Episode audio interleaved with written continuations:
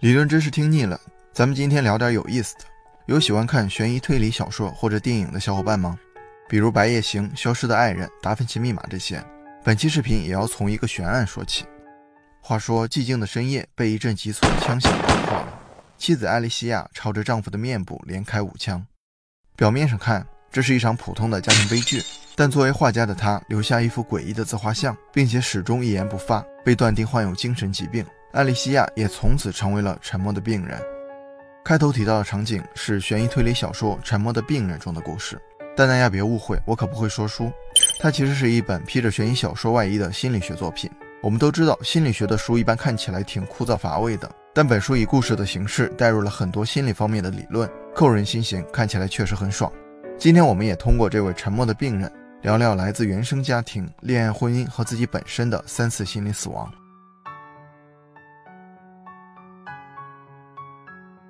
心理学家阿德勒说过：“幸运的人一生都在被童年治愈，不幸的人一生都在治愈童年。”艾莉西亚七岁的时候被母亲绑在车内，打算一起自杀，结果母亲在车祸中丧生，艾莉西亚幸存了下来。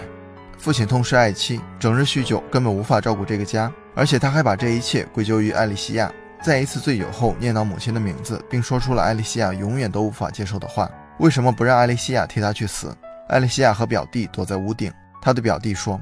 爸爸刚才杀了我。作为自己最亲的人，母亲带着自己一起自杀。父亲希望自己替母亲去死。精神病学对心理创伤的定义为超出一般常人经验的事件。这些常人都无法接受的事情发生在年仅七岁的艾莉西亚身上，无疑对她造成了无法弥补的心理创伤和精神伤害，也宣判了她第一次心理死亡。美国著名家庭治疗大师萨提亚认为，一个人和他的原生家庭有着千丝万缕的关系，而这种联系有可能影响他的一生。虽然长大成人，脱离原生家庭，建立新生家庭，但人们的思想、性格、人际交往、处事方式都会打上原生家庭的烙印。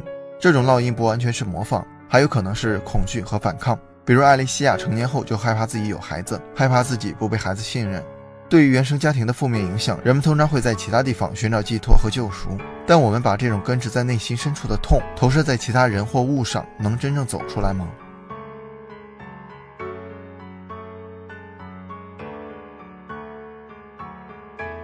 艾莉西亚似乎找到了可以拯救她的救世主，她的爱人加布里耶尔。对于自己的丈夫，艾莉西亚在日记中是这么描写的：“加布里耶尔拯救了我，就像耶稣一样。从我们相识的那天起，他就是我的全部世界。丈夫也是爱她的，他们的夫妻关系在外人看来非常完美。他似乎借这种完美的亲密关系，疗愈了原生家庭带来的创伤，重获新生。但加布里耶尔并不是救世主，他只是个普通的男人，轻率、自私、邋遢，甚至出轨。”其实没有任何一种亲密关系是完美的。当我们把最亲密的人当做可以拯救自己的上帝时，就已经埋下了隔阂的种子。在自己被跟踪后，她告诉了丈夫，但丈夫却认为她有精神疾病，隐晦地带她去看心理医生，这让艾莉西亚感到绝望，只能把情绪投射到自身的绝望。跟踪者最终绑架了艾莉西亚和加布里耶尔，但他并不为财而来，而是让加布里耶尔做了个决定：自己死还是妻子艾莉西亚死。犹豫过后，丈夫的选择是我不想死。就这样宣判了艾莉西亚的第二次心理死亡。艾莉西亚好像回到了当年躲藏的屋顶，又听到了父亲说的那句话。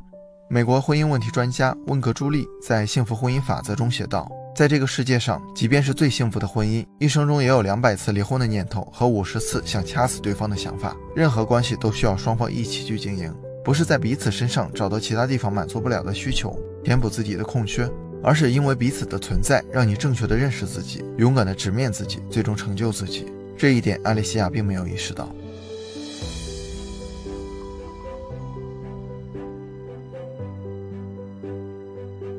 显然，丈夫并不是她的救世主，而是背叛她的骗子和杀死她的凶手。她拿起枪对准了丈夫的脸，连开五枪，从此一言不发，只留下那一副诡异的自画像——阿尔克提斯。阿尔克提斯是古希腊神话中的人物，她的丈夫是一位国王，因犯了罪责被命运女神判处死刑。但他有一个求生的机会，就是必须要找到一个心甘情愿为他而死的人。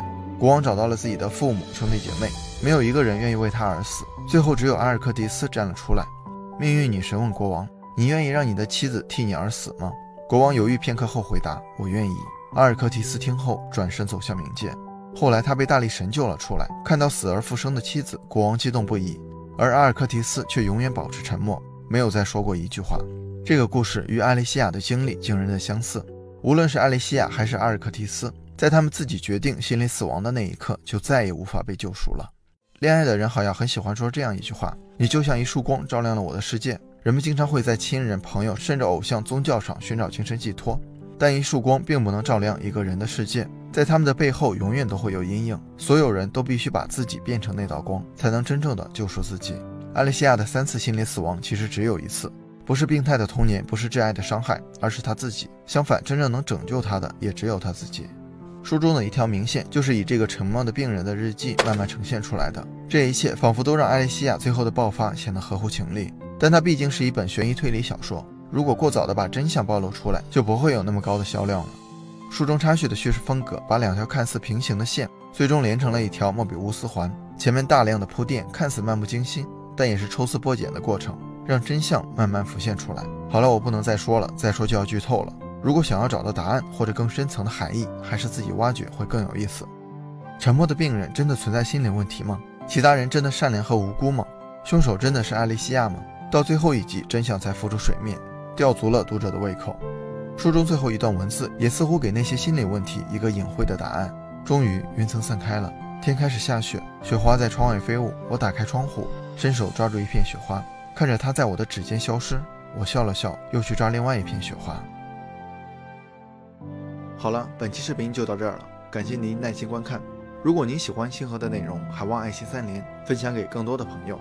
一个人能走多远，要看他与谁同行。关注星河百度，十万小伙伴陪你一起成长。下期成长干货，我们不见不散。